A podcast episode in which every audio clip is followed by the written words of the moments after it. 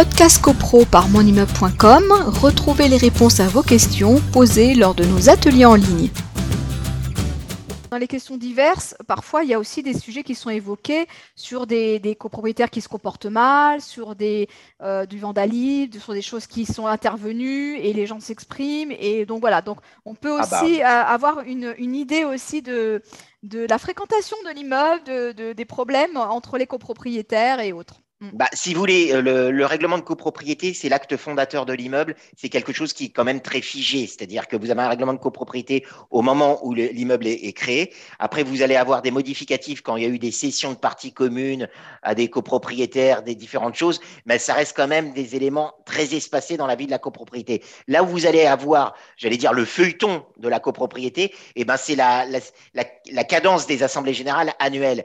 Euh, compulsant ces procès-verbaux, vous allez voir un petit peu comment l'immeuble a, évolué. Vous pouvez, alors on a évoqué les travaux, mais c'est, ça va au-delà des travaux. On peut avoir des problématiques, par exemple, euh, des copropriétaires qui ont effectivement causé des nuisances euh, dans, dans l'immeuble. Alors ça peut être des nuisances par leurs locataires, ça peut être des problématiques de location saisonnière courte durée alias Airbnb, où on a fait grief à monsieur ou madame Intel d'avoir loué leur lot, etc. Euh, encombrement des parties communes, ça c'est souvent. Hein, encombrement des parties communes qui peuvent être évoquées dans des assemblées générales.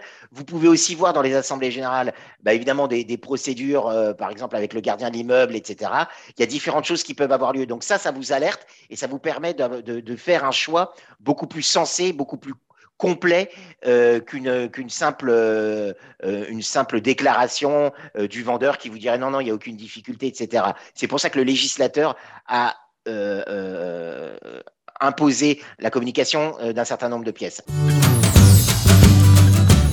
Podcast CoPro par monimmeuble.com, retrouvez les réponses à vos questions posées lors de nos ateliers en ligne.